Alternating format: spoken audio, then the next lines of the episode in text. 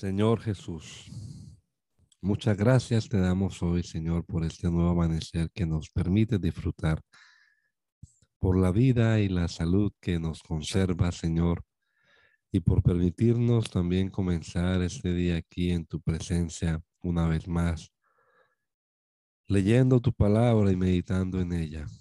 Esperamos, mi Dios, que obres poderosamente a través de ella, que es la espada del Espíritu, y moldee nuestra vida a tu imagen, a tu semejanza, como tú deseas hacerlo, Señor.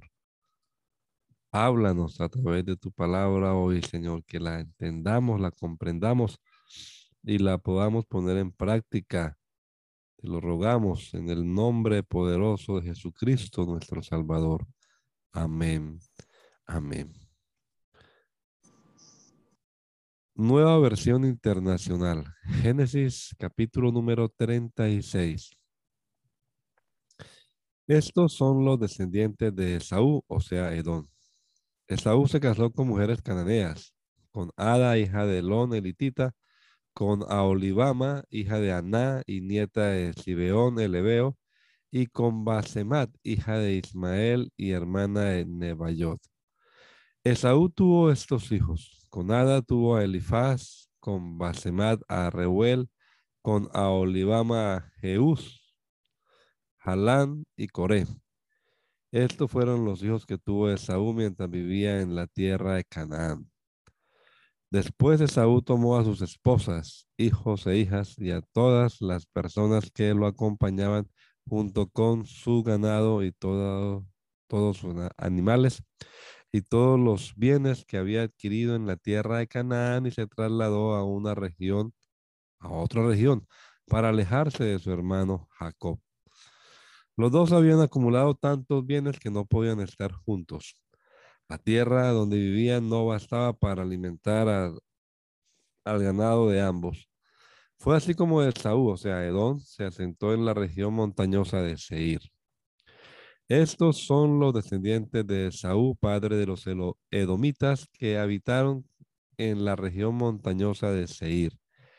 Los nombres de sus hijos son estos: Elifaz, hijo de Ada, esposa de Saúl, Reuel, hijo de Basemat, esposa de Saúl.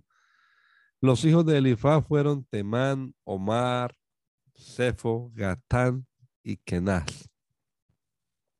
Elifaz tuvo un hijo con una concubina suya llamada Timná, al que llamó Amalek. Todos estos fueron nietos de Ada, esposa de Saúl. Los hijos de Reuel fueron Nahat, Sera, Sama y Misa. Estos fueron los nietos de Basemad, esposa de Saúl. Los hijos de la otra esposa de Saúl, Olivama, que era hija de Aná y nieta de Sibeón, fueron Jeús, Halán y Coré. Estos fueron los jefes de los descendientes de Esaú, de los hijos de Elifaz, primogénito de Esaú. Los jefes fueron Temán, Omar, Cefo, Kenaz, Coré, Gatán y Amalek. Estos fueron los jefes de los descendientes de Elifaz en la tierra de Edom.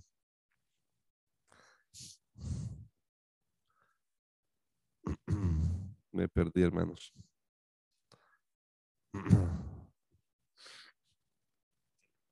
Ah. Estos fueron los descendientes de donde voy. De los hijos de Reuel, ah, dónde, iba.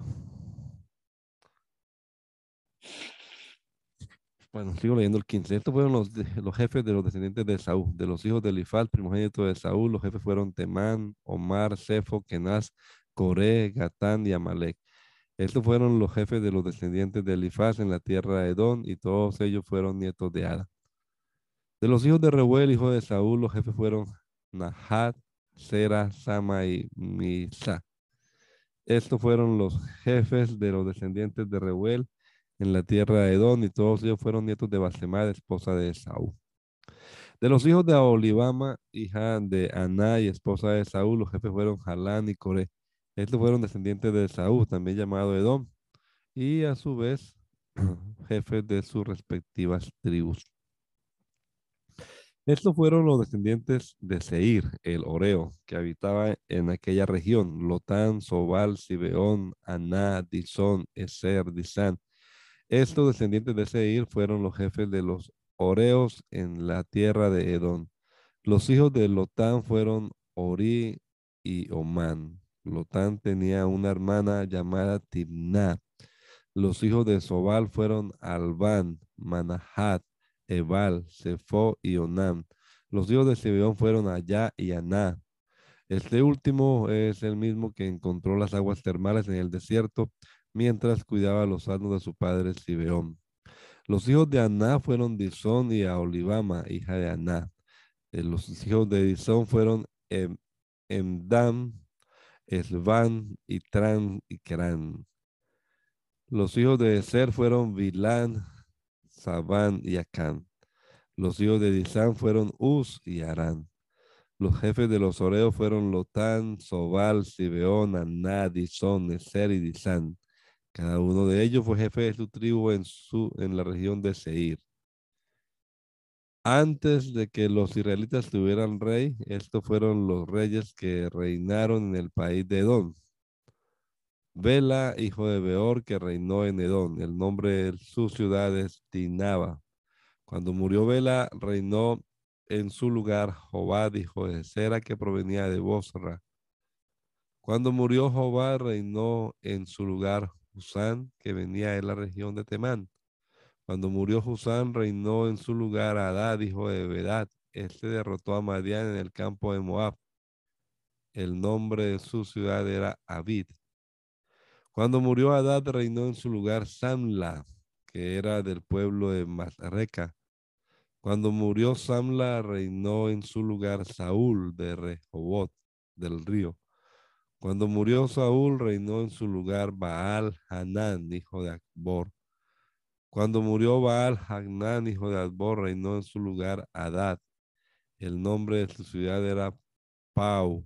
Su esposa se llamaba Meitabel y era hija de Matrel y nieta de Mesab.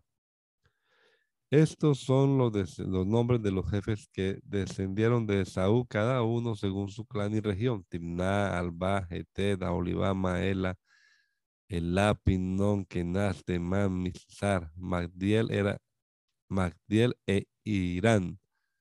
Estos fueron los jefes de Edom según los lugares que habitaron. Este fue Saúl padre de los edomitas. Jacob se estableció en la tierra de Canaán, donde su padre había residido como extranjero. Esta es la historia de Jacob y su familia. Cuando José tenía 17 años, apacentaba el rebaño junto a sus hermanos. Los hijos de Bila y de Silpa, que eran concubinas de su padre. El joven José solía informar a su padre de la mala fama que tenían estos hermanos suyos. Israel amaba a José más que a, sus otros hijos, porque lo había tenido en su vejez. Por eso mandó que le confeccionaran una túnica muy elegante. Viendo sus hermanos que su padre amaba más a José que a ellos, comenzaron a odiarlo y ni siquiera lo saludaban. Cierto día José tuvo un sueño y cuando se lo contó a sus hermanos, estos le tuvieron más odio todavía, pues les dijo, préstenme atención que les voy a contar lo que he soñado. Resulta que estábamos todos nosotros en el campo atando gavillas. De pronto mi gavilla se levantó y quedó erguida, mientras que las de ustedes se juntaron alrededor de la mía y le hicieron reverencias.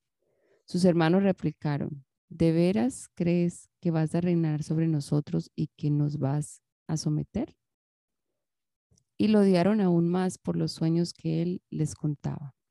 Después José tuvo otro sueño y se lo contó a sus hermanos. Les dijo, tuve otro sueño en el que veía que el sol, la luna y once estrellas me hacían reverencia, reverencias. Cuando se lo contó a su padre y a sus hermanos, su padre lo, lo reprendió ¿qué quieres decirnos con, ese, con este sueño que has tenido? Le preguntó. ¿Acaso tu madre, tus hermanos y yo vendremos a hacerte reverencias? Sus hermanos le tenían envidia, pero su padre meditaba en todo esto. En cierta ocasión, los hermanos de José se fueron a Siquén para apacentar las ovejas de su padre. Israel le dijo a José, tus hermanos están en Siquén apacentando las ovejas. Quiero que vayas a verlos. Está bien, contestó José. Israel continuó, vete a ver si tus hermanos y el rebaño están bien y tráeme noticias frescas. Y lo envió desde el valle de Hebrón. Cuando José llegó a Siquén, un hombre lo encontró perdido en el campo y le preguntó, ¿qué andas buscando? Ando buscando a mis hermanos, contestó José. ¿Podría usted indicarme dónde están apacentando el rebaño? Ya se han marchado de aquí, le informó el hombre. Les oí decir que se dirigían a Dotán. José siguió buscando a sus hermanos y los encontró cerca de Dotán. Como ellos alcanzaron a verlo desde lejos, antes de que se acercara, tramaron un plan para matarlo. Se dijeron unos a otros, ahí viene ese soñador. Ahora sí, sí que le llegó la hora. Vamos a matarlo y echarlo en una de estas cisternas y diremos que lo devoró un animal salvaje. Y a ver en qué terminan sus sueños. Cuando Rubén escuchó esto, intentó librarlo de las garras de sus hermanos, así que les propuso, no lo matemos, no derramen sangre, arrójenlo en esta cisterna en el desierto, pero no le pongan la mano encima. Rubén dijo esto porque su intención era rescatar a José y devolverlo a su padre. Cuando José llegó a donde estaban sus hermanos, le arrancaron la túnica muy elegante, lo, agarraron y lo echaron en una cisterna que estaba vacía y seca. Luego se sentaron a comer. En eso, al levantar la vista, divisaron una caravana de ismaelitas que venía de Galaad. Sus camellos estaban cargados de perfumes, bálsamo y mirra que llevaban a Egipto. Entonces Judá les propuso a sus hermanos, ¿qué ganamos con matar a nuestro hermano y ocultar su muerte? En vez de eliminarlo, vendámoslo a los ismaelitas. Al fin de cuentas es nuestro propio hermano. Sus hermanos estuvieron de acuerdo con él, así que cuando los mercaderes madianitas se acercaron, sacaron a José de la cisterna y se lo vendieron a los ismaelitas por 20 monedas de plata. Fue así como se llevaron a José a Egipto. Cuando Rubén volvió a la cisterna y José ya no estaba allí, se rasgó las vestiduras en señal de duelo. Regresó entonces a donde estaban sus hermanos y les reclamó, ya no está ese muchacho. ¿Y ahora qué hago? Enseguida los hermanos tomaron la túnica especial de José, degollaron un cabrito y con la sangre empaparon la túnica. Luego la mandaron a su padre con el siguiente mensaje. Encontramos esto. Fíjate, fíjate bien si es o no la túnica de tu hijo. En cuanto Jacob la reconoció, exclamó, sí, es la túnica de mi hijo.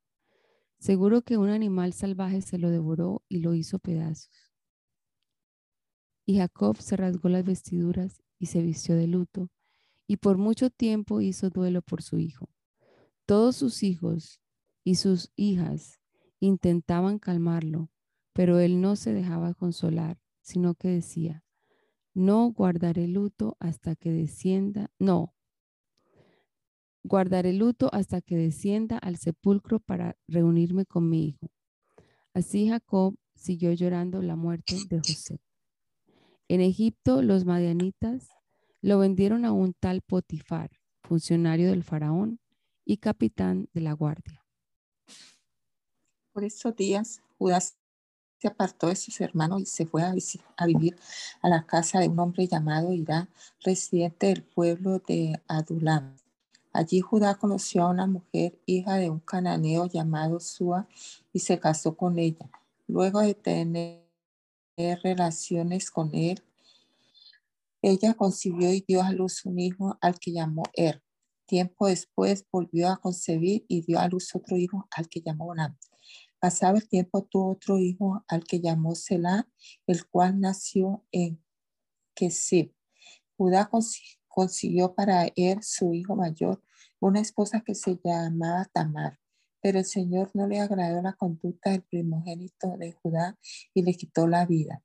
Entonces Judá le dijo a Abraham, cásate con la viuda de tu hermano y cumple con tu deber de cuñado. Así le harás descendencia a tu hermano. Pero Onán sabía que los hijos que nacieran no serían reconocidos como suyos. Por eso cada vez que tenía relaciones con ella, derramaba semen en el suelo y así evitaba que su hermano tuviera descendencia. Esta conducta ofendió mucho al Señor, así que también a él le quitó la vida. Entonces Judá le dijo a su nuera Tamar, quédate como viuda en la casa de tu padre hasta que mi hijo Selah tenga edad de casarse. Pero en realidad Judá pensaba que Selah podría morirse lo mismo que sus hermanos. Así que Tamar se fue a vivir a la casa de su padre. Después de mucho tiempo murió la esposa de Judá, la hija de Sua, de Sua. Al concluir el tiempo de duelo, Judá fue al pueblo de Timnat para esquilar sus ovejas. Lo acompañó su amigo Irá, el adulanita. Cuando Tamar se enteró de que su suegro se dirigía hacia Timnat para esquilar sus ovejas, se quitó el vestido de viuda se cubrió con un velo para que nadie la reconociera y se sentó a la entrada del pueblo de Enajim, que está en el camino a Timnat. Esto lo hizo porque se dio cuenta de que Selah ya tenía edad de casarse y aún no se lo daban a ella por esposo. Cuando Judá la vio con el rostro cubierto, la tomó por una prostituta. No sabiendo que era su nuera, se acercó a la orilla del camino y le dijo, deja que me acueste contigo. ¿Qué me das si te digo que sí? Le preguntó ella. Te mandaré uno de los cabritos de mi rebaño, respondió Judá. Está bien, respondió ella, pero déjame algo en garantía hasta que me lo mande. ¿Qué prenda quieres que te deje? preguntó Judá. Dame tu sello y su cordón y el bastón que llevas en la mano, respondió Tamar. Judá se los entregó, se acostó con ella y la dejó embarazada. Cuando ella se levantó, se fue inmediatamente allí, se quitó el velo y volvió a ponerse la ropa de viuda. Más tarde, Judá envió al el cabrito por medio de su amigo Adulanita para recuperar las prendas que había dejado con la mujer. Pero su amigo no dio con ella. Entonces le preguntó a la gente del lugar, ¿Dónde está la prostituta en allí, la que se sentaba junto al camino? Aquí nunca ha habido una prostituta así, le contestaron. El amigo regresó donde estaba Judá y le dijo, no la pude encontrar. Además, la gente del lugar me informó que allí nunca había estado una prostituta como esa. Que se quede con las prendas, replicó Judá. No es cuestión de que hagamos el ridículo pero que quede claro, yo le envié el cabrito y tú no la encontraste. Como tres meses después, le informaron a Judá lo siguiente, tu nuera Tamar se ha prostituido y como resultado de su andanza ha quedado embarazada. Sáquenla y quémela, exclamó Judá. Pero cuando le, la estaban sacando, ella mandó este mensaje a su suegro. El dueño de estas prendas fue quien me embarazó a ver si reconoce usted de quién son este sello, el cordón del sello y este bastón. Judá lo reconoció y declaró, su conducta es más justa que la mía, pues yo no la di por esposa a mi hijo Selah y no volvió a acostarse con ella. Cuando llegó el tiempo de que Tamar diera luz, resultó que tenía mellizos en su seno. En el momento de nacer, uno de los mellizos sacó la mano la partera le ató un hilo rojo en la mano y dijo, este salió primero. Pero en ese momento el niño metió la mano y salió primero el, otro. Entonces la partera dijo, ¿cómo te abriste paso? Por eso al niño lo llamaron Fares. Luego salió su mano con el hilo rojo atado en la mano y lo llamaron Sera. Cuando José cuando José fue llevado a Egipto, los ismaelitas que lo habían trasladado allá lo vendieron a Potipar, un egipcio que era funcionario de Faraón y capitán de su guardia. Ahora bien, el Señor estaba con José y las cosas le salían muy bien. Mientras José vivía en la casa de su patrón egipcio, este se dio cuenta de que el Señor estaba con José y lo hacía prosperar en todo. José se ganó la confianza de Potifar y éste lo nombró mayordomo de toda su casa y le confió la administración de todos sus bienes. Por causa de José, el Señor bendijo la casa del egipcio Potifar. A partir del momento en que puso a José a cargo de su casa y de todos sus bienes. La bendición del Señor se extendió sobre todo lo que tenía el egipcio, tanto en la casa como en el campo.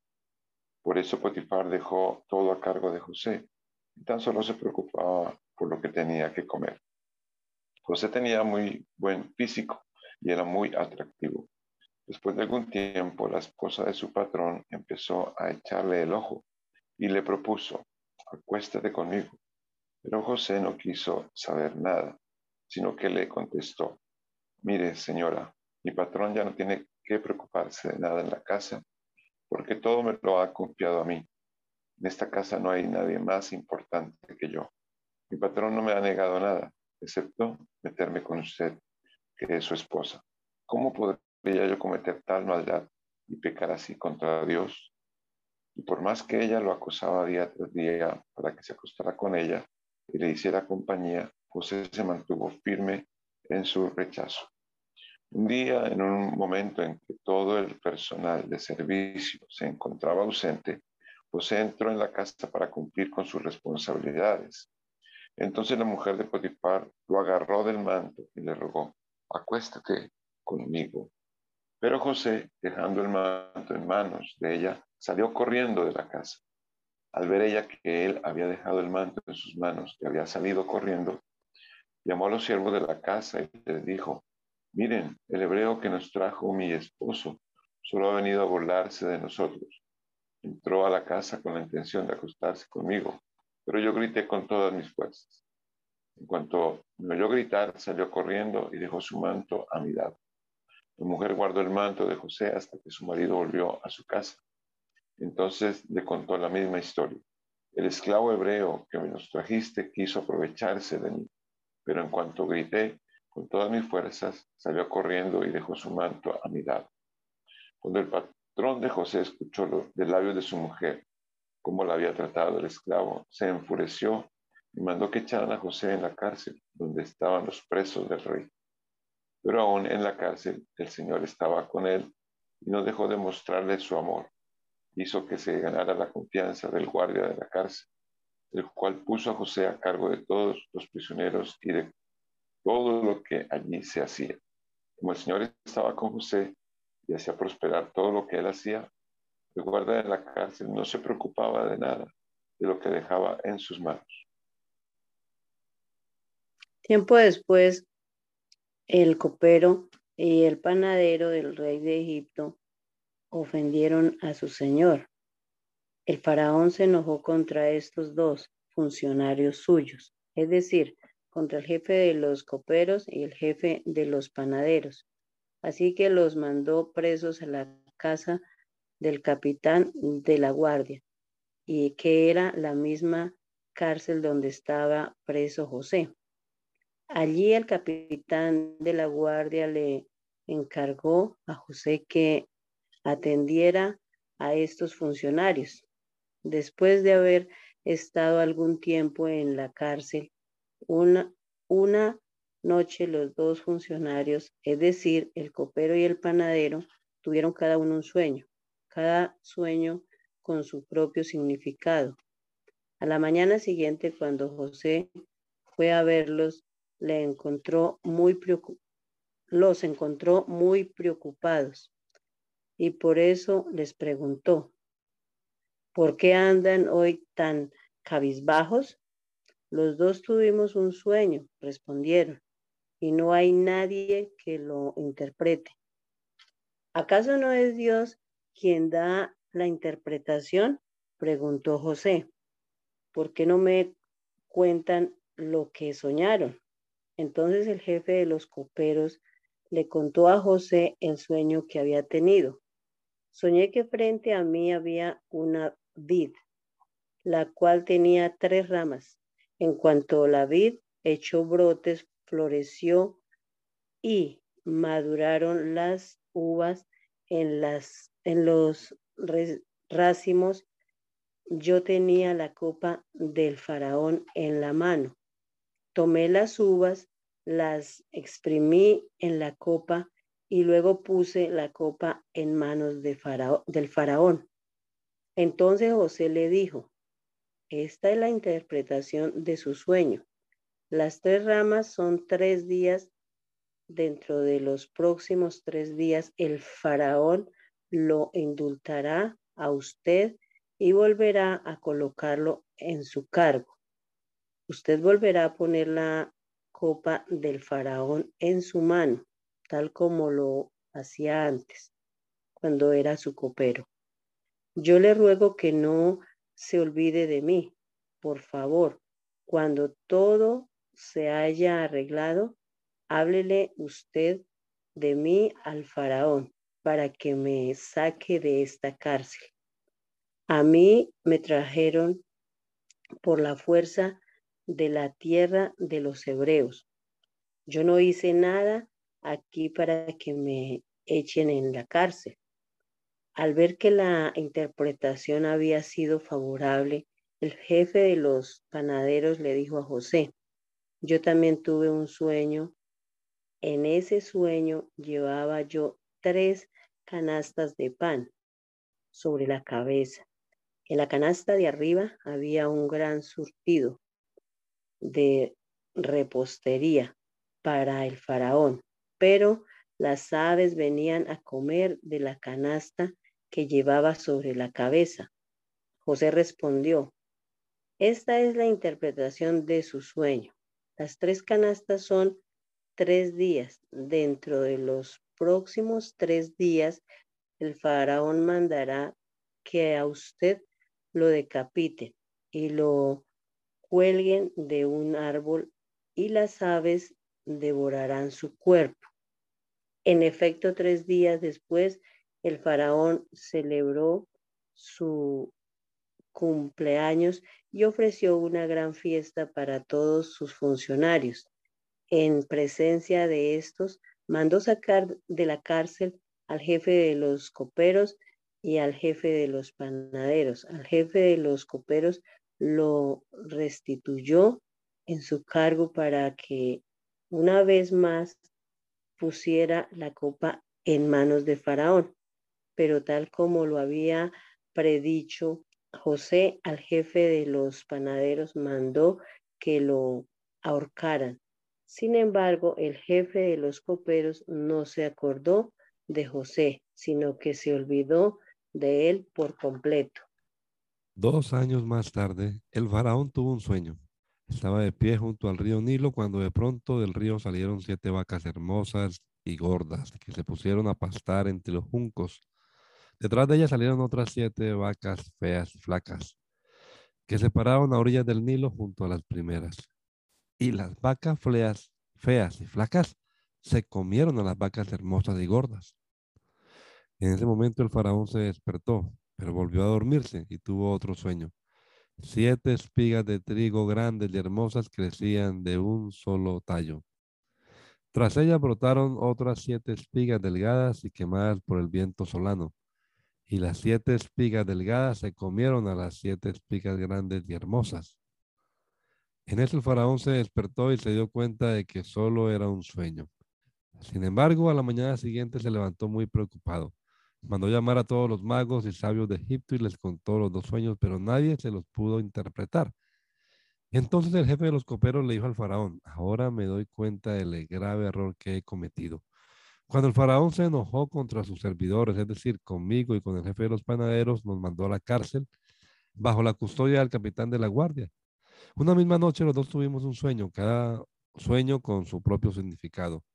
Allí con nosotros había un joven hebreo, esclavo del capitán de la guardia. Le contamos nuestros sueños y a cada uno nos interpretó el sueño y todo sucedió tal como él lo había interpretado. A mí me restituyeron mi cargo y al jefe de los panaderos lo ahorcaron. El faraón mandó llamar a José y enseguida lo sacaron de la cárcel. Luego de afeitarse y cambiarse de ropa, le se presentó ante el faraón, quien le dijo, tuve un sueño que nadie ha podido interpretar, pero me he enterado de que cuando tú oyes un sueño, eres capaz de interpretarlo. No soy yo quien puede hacerlo, respondió José, sino que es Dios quien da al faraón una respuesta favorable. El faraón le contó a José lo siguiente, mi sueño es, en mi sueño estaba yo de pie a orillas del río Nilo. De pronto salieron del río siete vacas gordas y hermosas y se pusieron a pastar entre los juncos. Detrás de ellas salieron otras siete vacas feas y flacas y jamás se había visto vacas tan raquíticas en toda la tierra de Egipto. Y las siete vacas feas y flacas se comieron a las siete vacas gordas. Pero después de habérselas comido no se les notaba en lo más mínimo porque seguían tan feas como antes. Entonces me desperté. Después tuve otro sueño. Siete espigas de trigo grandes y hermosas crecían de un solo tallo. Tras ellas brotaron otras siete espigas marchitas y delgadas y quemadas por el viento solano. Las siete espigas delgadas se comieron a las espigas grandes y hermosas. Todo esto se lo conté a los magos, pero ninguno de ellos me, me lo pudo interpretar. José le explicó al faraón, en realidad los dos sueños del faraón son uno solo. Dios le ha anunciado lo que está por hacer. Las siete vacas hermosas y las siete espigas hermosas son siete años, se tratan del mismo sueño. Y las siete flacas, vacas flacas y feas que salieron detrás de las otras, y las siete espigas delgadas y quemadas por el viento solano son también siete años. Por estos serán siete, pero estos serán siete años de hambre. Tal como le he dicho al faraón, Dios le está mostrando lo que está por hacer. Están por venir siete años de mucha abundancia en todo Egipto, a los que le seguirán siete años de hambre que harán olvidar toda la abundancia que antes hubo. El hambre acabará con Egipto. Tan terrible será el hambre que nadie se acordará de la abundancia que antes hubo en el país. El faraón tuvo el mismo sueño dos veces porque Dios ha resuelto firmemente hacer esto y lo llevará a cabo muy pronto. Por todo esto, el faraón debería buscar a un hombre competente y sabio para que se haga cargo de la tierra de Egipto. Además, el faraón debería nombrar inspectores en todo Egipto para que durante los siete años de abundancia recauden la quinta parte de las cosechas en todo el país. Bajo el control del faraón, estos inspectores deberán buscar juntar el grano de los años buenos que vienen y almacenarlo en las ciudades para que haya una reserva de alimento. Este alimento almacenado le servirá a Egipto para los siete años de hambre que sufrirán y así la gente del país no morirá de hambre. Al faraón y a sus servidores les pareció bueno el plan. Entonces el faraón les preguntó a los servidores, ¿podremos encontrar a una persona así en quien repose el Espíritu de Dios? Luego le dijo a José, puesto que Dios te ha revelado todo esto, no hay nadie más competente y sabio que tú. Quedarás a cargo de mi palacio y todo mi pueblo cumplirá tus órdenes. Solo yo tendré más autoridad que tú porque soy el rey. Así que el faraón le informó a José, mira, yo te pongo a cargo de todo el territorio de Egipto. De inmediato el faraón se quitó el anillo oficial y se lo puso a José. Hizo que lo vistieran con ropas de lino fino y que lo pusiera, le pusieran un collar de oro en el cuello. Después lo invitó a subirse al carro reservado para el segundo en autoridad y ordenó que gritaran, inclínense. Fue así como el faraón puso a José al frente de todo el territorio de Egipto. Entonces el faraón le dijo, yo soy el faraón, pero nadie en todo Egipto podrá hacer nada sin tu permiso. Y le cambió el nombre a José y lo llamó Safenat Panea. Además, le dio por esposa a Senad, hija de Potífera, sacerdote de la ciudad de On. De este modo quedó José a cargo de Egipto. Tenía 30 años cuando comenzó a trabajar al servicio del faraón, rey de Egipto. Tan pronto como se retiró José de la presencia del faraón, se dedicó a recorrer todo el territorio de Egipto. Durante los siete años de abundancia, la tierra produjo grandes cosechas, así que José fue recogiendo todo el alimento que produjo en Egipto esos siete años y lo almacenó en las ciudades. Juntó alimento como quien junta arena del mar. Y fue tanto lo que recogió que dejó de contabilizarlo. Ya no había forma de mantener el control. Antes de comenzar el primer año de hambre, José tuvo dos hijos con su esposa Senat, la hija de Potífera, sacerdote de On. Al primero lo llamó Manasés, porque dijo, Dios ha hecho que me olvide de todos mis problemas y de, de mi casa paterna. Al segundo lo llamó Efraín, porque dijo, Dios me ha hecho fecundo en la tierra donde he sufrido. Los siete años de abundancia en Egipto llegaron a su fin, y tal como José lo había anunciado, comenzaron los siete años de hambre, la cual se extendió por todos los países, pero a lo largo y ancho del territorio de Egipto había alimento. Cuando también en Egipto comenzó a sentirse el hambre, el pueblo clamó al faraón pidiéndole comida. Entonces el faraón le dijo a todo el pueblo de Egipto, vayan a ver a José y hagan lo que él les diga. Cuando ya el hambre se había extendido por todo el territorio y había arreciado, José abrió los graneros para vender alimentos a los egipcios. Además de todos los países llegaban a Egipto para comprar alimento a José porque el hambre cundía ya por todo el mundo. Cuando Jacob se enteró de que había alimento en Egipto, les dijo a sus hijos, ¿qué hacen ahí parados mirándose unos a otros? He sabido que hay alimento en Egipto. Vayan allá y compren comida para nosotros, para que no muramos, sino que podamos sobrevivir. Diez de los hermanos de José fueron a Egipto a comprar alimento, pero Jacob no dejó que Benjamín el hermano de José, se fuera con ellos porque pensó que podría sucederle alguna desgracia. Fue así como los hijos de Israel fueron a comprar alimento, al igual que otros, porque el hambre se había apoderado de Canaán. José era el gobernador del país y el que vendía trigo a todo el mundo. Cuando sus hermanos llegaron ante él, se postraron rostro en tierra. En cuanto José vio a sus hermanos, los reconoció pero fingiendo no conocerlos, les habló con rudeza. ¿Y ustedes? ¿De dónde vienen? Venimos de Canaán para comprar alimento, contestaron. Aunque José los había reconocido, sus hermanos no lo reconocieron a él. En ese momento se acordó José de los sueños que había tenido acerca de ellos y les dijo, de seguro ustedes son espías y han venido para investigar las zonas desprotegidas del país. No, señor, respondieron, sus siervos hemos venido a comprar alimento. Todos nosotros somos hijos de un mismo padre y además somos gente honrada. Sus siervos no somos espías. No es verdad, insistió José. Ustedes han venido para investigar las zonas desprotegidas del país. Pero ellos volvieron a responder, nosotros, sus siervos, éramos, sus siervos, éramos dos hermanos, todos hijos de un mismo padre que vive en Canaán.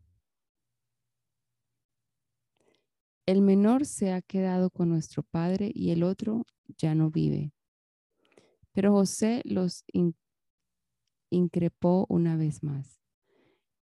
Es tal como les he dicho, ustedes son espías y con esto lo vamos a comprobar. Les juro por la vida del faraón que de aquí no saldrán con vida a menos que traigan a su hermano menor. Manden a uno de ustedes a buscar a su hermano. Los demás se quedarán en la cárcel. Así sabremos si es verdad lo que dicen. Y si no es así, por la vida del faraón ustedes son espías. José los encerró en la cárcel durante tres días. Al tercer día les dijo, yo soy un hombre temeroso de Dios. Hagan lo siguiente y salvarán su vida. Si en verdad son honrados, quédese uno de ustedes bajo custodia y vayan los demás y lleven alimento para calmar el hambre de sus familias. Pero tráiganme a su hermano menor y pruébenme que dicen, pruébenme que dicen la verdad. Así no morirán. Ellos aceptaron la propuesta, pero se decían unos a otros. Sin duda estamos sufriendo las consecuencias de, lo que hicimos con nuestro hermano. Aunque vimos su angustia cuando nos suplicaba que le tuviéramos compasión, no le hicimos caso. Por eso ahora nos vemos en aprietos. Entonces habló Rubén. Yo les advertí que no le hicieran daño al muchacho, pero no me hicieron caso. Ahora tenemos que pagar el precio de su sangre. Como José les hablaba por medio de un intérprete, ellos no sabían que él entendía todo lo que estaban diciendo. José se apartó de ellos y se echó a llorar. Luego, cuando se controló y pudo hablarles, apartó a Simeón y ordenó que lo ataran en presencia de ellos.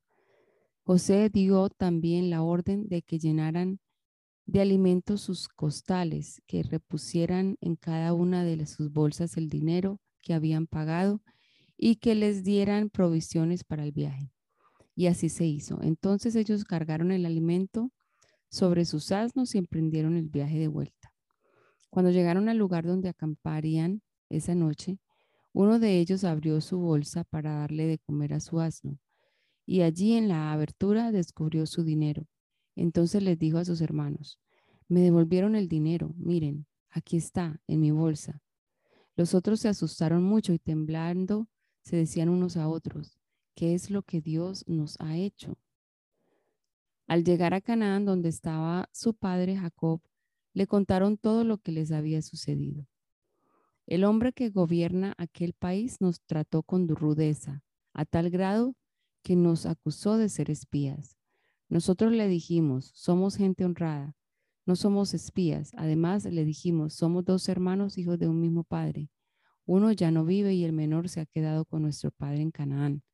Entonces el hombre que gobierna aquel país nos dijo, con esto voy a comprobar si en verdad son gente honrada. Dejen aquí conmigo a uno de sus hermanos y vayan a llevar alimento para calmar el hambre de sus familias. Pero a la vuelta tráiganme a su hermano menor. Así comprobaré que no son espías y que en verdad son gente honrada. Luego les entregaré de vuelta a su hermano y podrán moverse con libertad por el país. Cuando comenzaron a vaciar sus costales, se encontraron con que la bolsa de dinero de cada uno estaba allí. Esto hizo que ellos y su padre se llenaran de temor.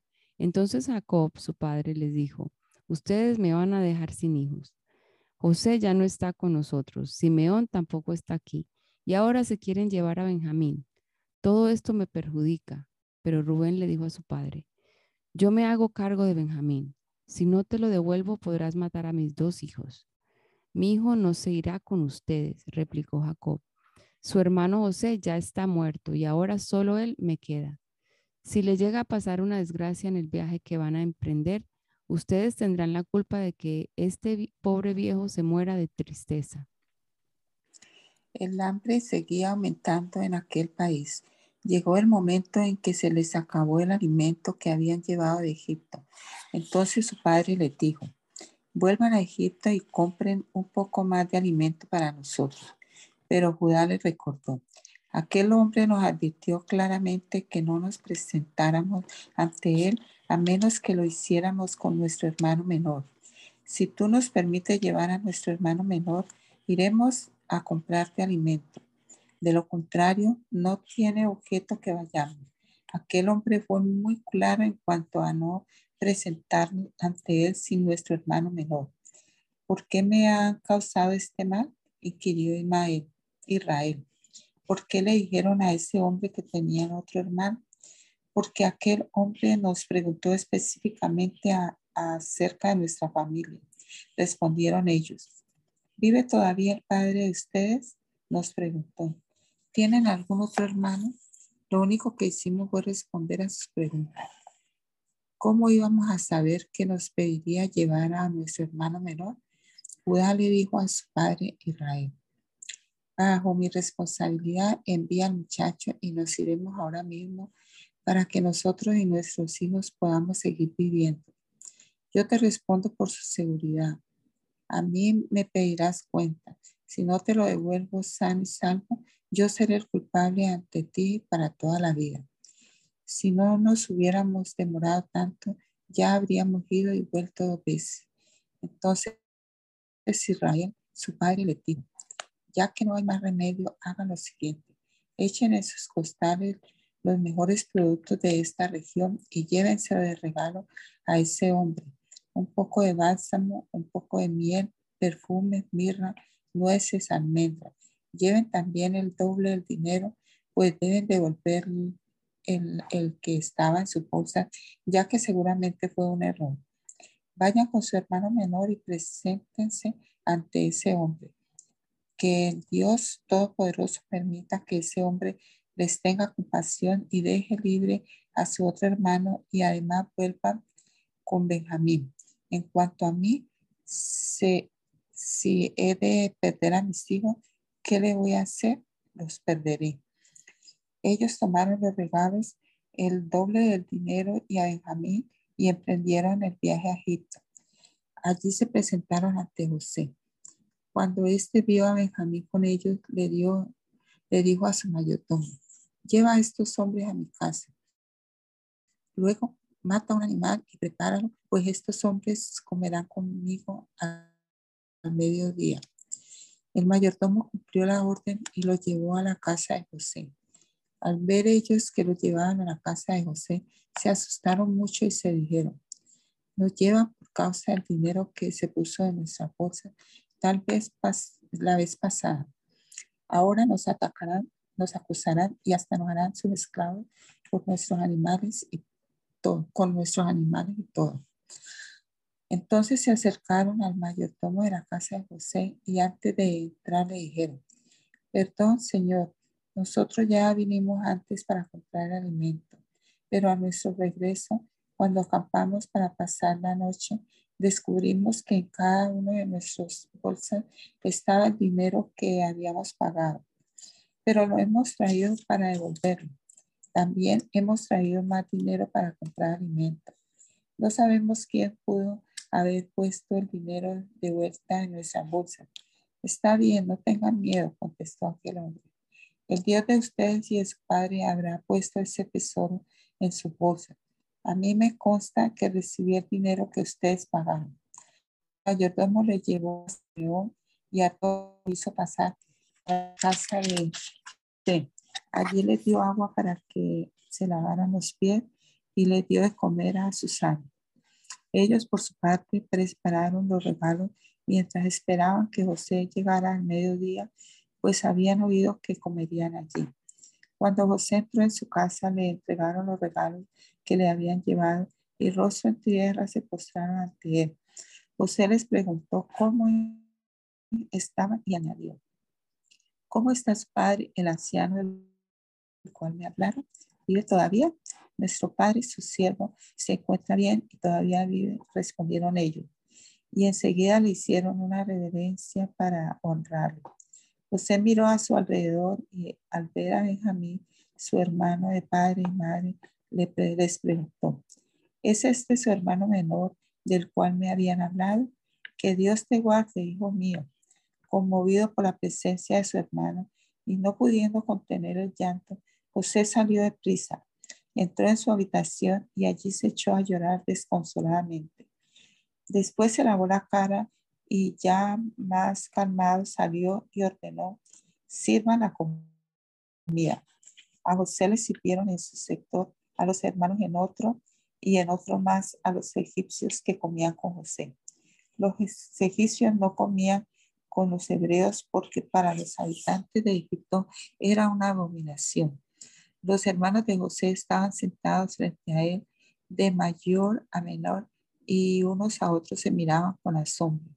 Las porciones les eran servidas desde la mesa de José, pero a Benjamín se les servían porciones mucho más grandes que a los demás. En compañía de José, todos bebieron y se alegraron. Más tarde, José ordenó al mayordomo de su casa, llena con todo el alimento que les quepa los costales de estos hombres, y pone en sus bolsas el dinero de cada uno de ellos. Luego mete mi copa de plata en la bolsa del hermano menor, junto con el dinero que pagó por el alimento. Y el mayordomo hizo todo lo que José le ordenó. A la mañana siguiente, muy temprano, los hermanos de José fueron enviados de vuelta junto con sus asnos. Todavía no estaba muy lejos de la ciudad cuando José le dijo al mayordomo de su casa, anda, persigue a esos hombres. Cuando los alcances, diles, ¿por qué me han pagado mal por bien? Porque han robado la copa que usa mi Señor para beber y para adivinar. Esto que han hecho está muy mal.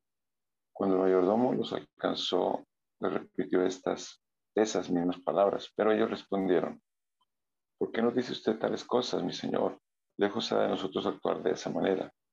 Es más, nosotros le trajimos de vuelta de Canaán el dinero que habíamos pagado, pero que encontramos en nuestras bolsas. ¿Por qué entonces habríamos de robar oro o plata de la casa de su señor? Si se encuentra la copa en poder de alguno de nosotros, que muera él que la tenga, y el resto de nosotros seremos esclavos de mi señor. Está bien, respondió el mayordomo. Será como ustedes dicen, pero solo el que tenga la copa en su poder será mi esclavo. El resto de ustedes quedará libre de todo cargo. Enseguida cada uno de ellos bajó al suelo su bolsa y la abrió. El mayordomo revisó cada bolsa, comenzando con la del hermano mayor y terminando con la del menor, y encontró la copa en la bolsa de Benjamín. Al ver esto, los hermanos de José se rasgaron las vestiduras en señal de duelo y luego de cargar sus asnos volvieron a la ciudad. Todavía estaba José en su casa cuando llegaron Judá y sus hermanos entonces se postraron rostro en tierra y José les dijo, ¿qué manera de portarse es esta? ¿Acaso no saben que un hombre como yo puede adivinar? No sabemos qué decirle, mi señor, contestó Judá. No hay excusa que valga. ¿Cómo podemos demostrar nuestra inocencia? Dios ha puesto al descubierto la maldad de sus siervos. Aquí nos tiene usted, somos sus esclavos, nosotros el que tenía la copa. Jamás podría yo actuar de ese modo, respondió José. Solo será mi esclavo el que tenía la copa en su poder. A ustedes, regresen tranquilos a la casa de su padre. Entonces Judá se acercó a José para decirle, mi señor, no se, mi señor, no se usted conmigo, pero le ruego que me permita hablarle en privado. Para mí usted es tan importante como el faraón. Cuando mi señor nos preguntó si todavía teníamos un padre o algún otro hermano, nosotros le contestamos que teníamos un padre anciano un hermano que le nació a nuestro padre en su vejez.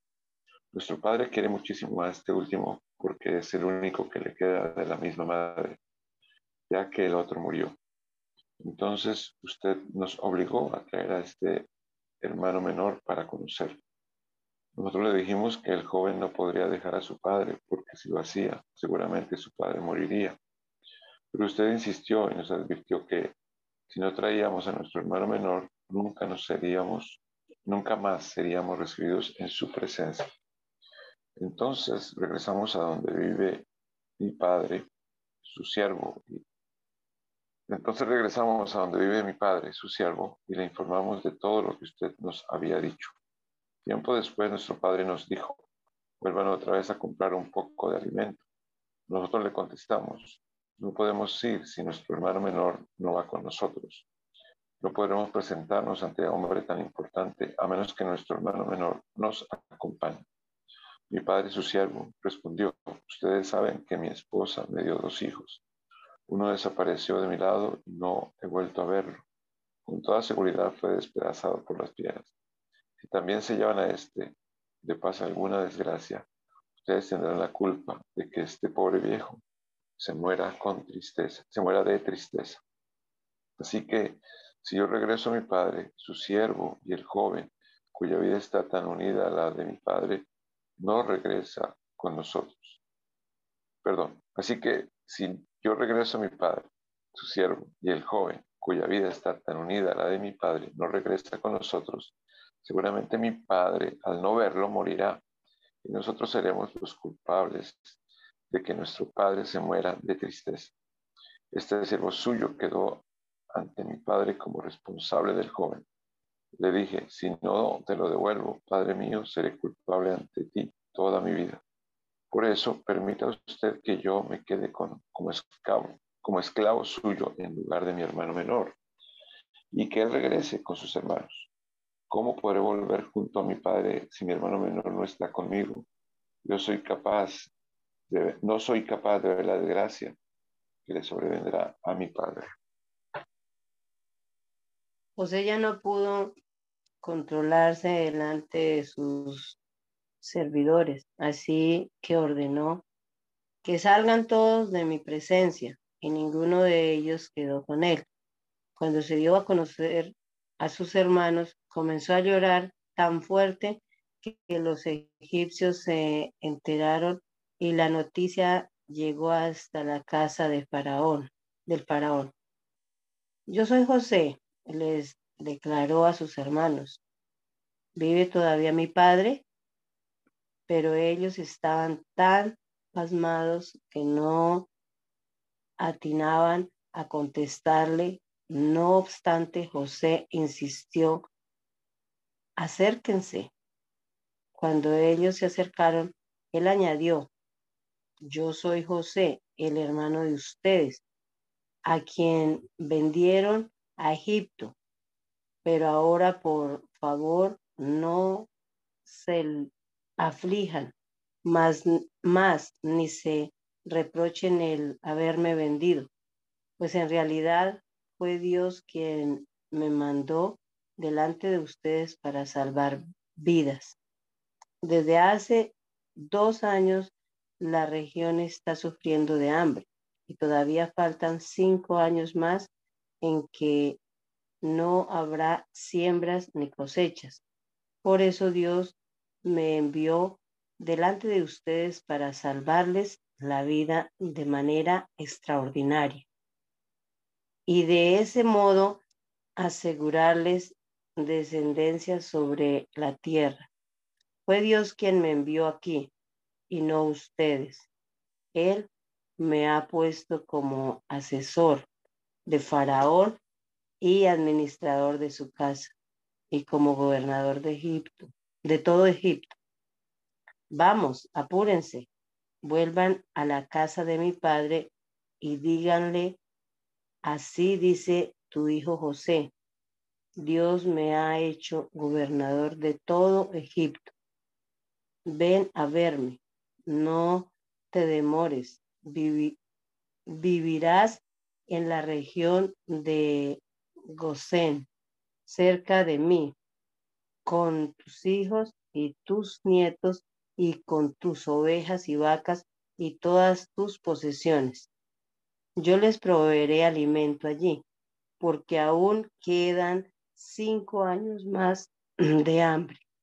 De lo contrario, tú y tu familia y todo lo que te pertenece caerán en la miseria. Además, ustedes y mi hermano Benjamín son testigos de que yo mismo lo he dicho. Cuéntenle a mi padre que del prestigio, del prestigio que tengo en Egipto y de todo lo que han visto. Pero apúrense y tráiganlo ya. Y abrazó José a su hermano Benjamín y comenzó a llorar. Benjamín a su vez también lloró abrazado a su hermano José. Luego José, bañado en lágrimas, besó a todos sus hermanos. Solo entonces se animaron ellos a hablar. Cuando llegó al palacio del faraón la noticia de que habían llegado los hermanos de José, tanto el faraón como sus funcionarios se alegraron. Y el faraón le dijo a José, ordena a tus hermanos que carguen sus animales y vuelvan a Canaán, que me traigan a su padre y a sus familias. Yo les daré lo mejor de Egipto y comerán de la abundancia de este país.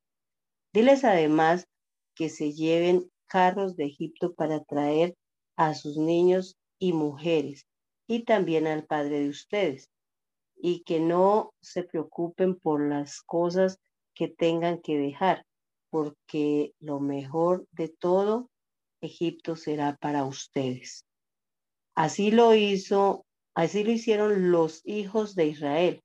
José les proporcionó los carros conforme al mandato del faraón y también les dio provisiones para el viaje. Además, a cada uno le dio ropa nueva y a Benjamín le entregó 300 monedas de plata y cinco mudas de ropa.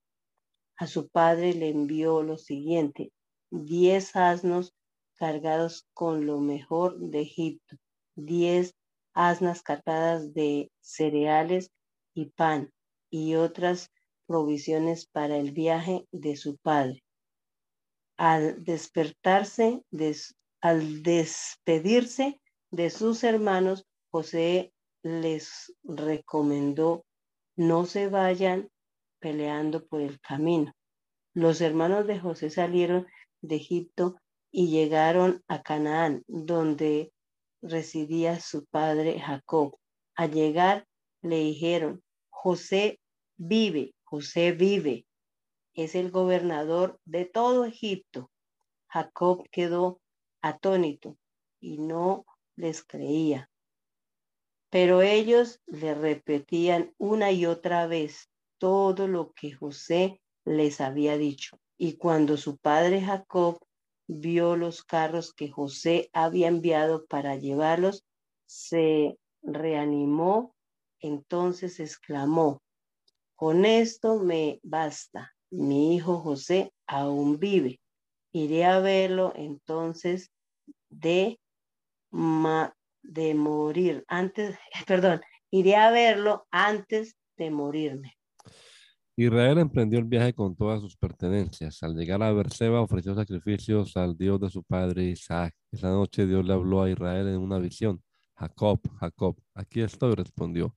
Yo soy Dios, el Dios de tu padre, le dijo. No te haga, no tengas temor de ir a Egipto, porque allí haré de ti una nación grande. Yo te acompañaré a Egipto y yo mismo haré que vuelvas. Además, cuando mueras, será José quien cierre los ojos, te cierre los ojos. Luego Jacob salió de Berseba y los hijos de Israel hicieron que su padre Jacob y sus hijos y sus mujeres subieran en sus carros, en los carros que el faraón había enviado para trasladarlos. También se llevaron el ganado y las posesiones que habían adquirido en Canaán. Fue así como Jacob y sus descendientes llegaron a Egipto. Con él se llevó a todos sus hijos, hijas, nietos y nietas, es decir, a todos sus descendientes. Estos son los nombres de los descendientes de Israel que llegaron a Egipto, es decir, Jacob y sus hijos. Rubén, el primogénito de Jacob, los hijos de Rubén, Hanof, Alu, Hezron y.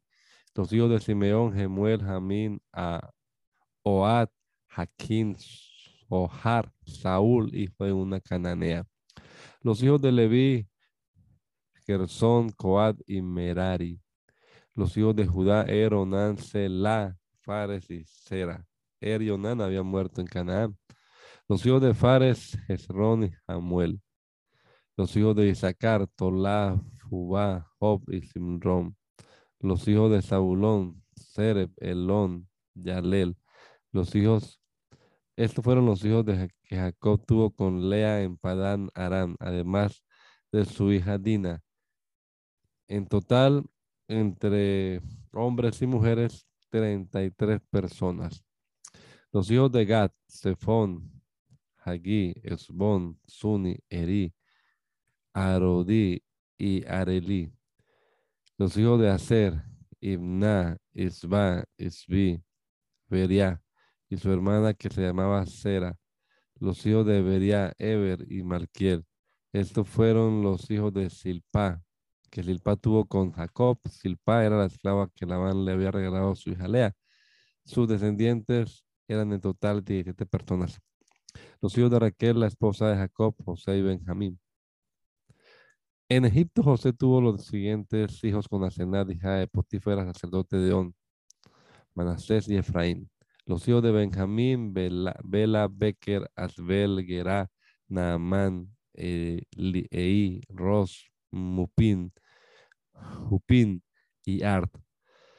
Estos fueron los descendientes de Jacob y Raquel, en total 14 personas. El hijo de Dan, Husin. Los hijos de Neftalí, Hasel, Guni, Geser, Silem.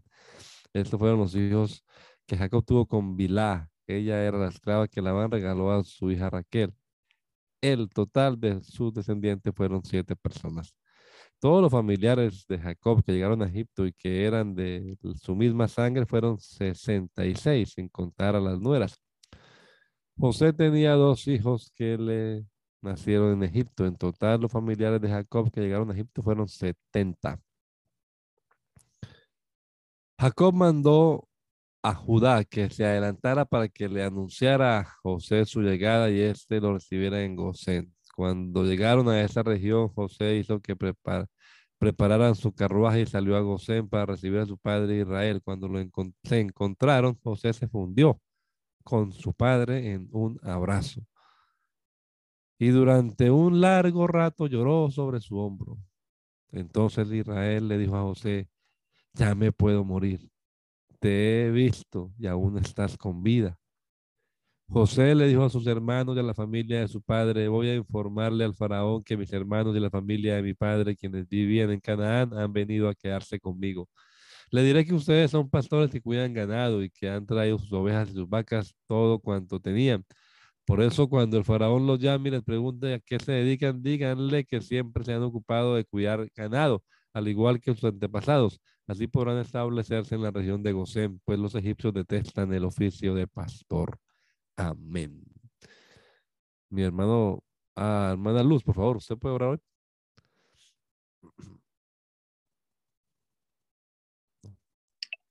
Señor Jesús, te damos gracias esta hora, Padre del cielo. Gracias por esta preciosa oportunidad que nos ha dado de leer tu santa y gloriosa palabra, Señor, de todas las maravillas que tú has hecho, Padre del cielo. Gracias te damos, Padre, porque aún tú sigues bendiciendo a tu pueblo. Señor, te pedimos hasta ahora tu bendición. Guárdanos y protégenos a todos, Señor Jesús. Bendice todas las actividades que vamos a realizar en este fin de semana. Ayúdanos, Señor, para que todo siga bien. Te lo pedimos, Padre cielo, en el nombre de Jesús. Dios le bendiga mis amados hermanos.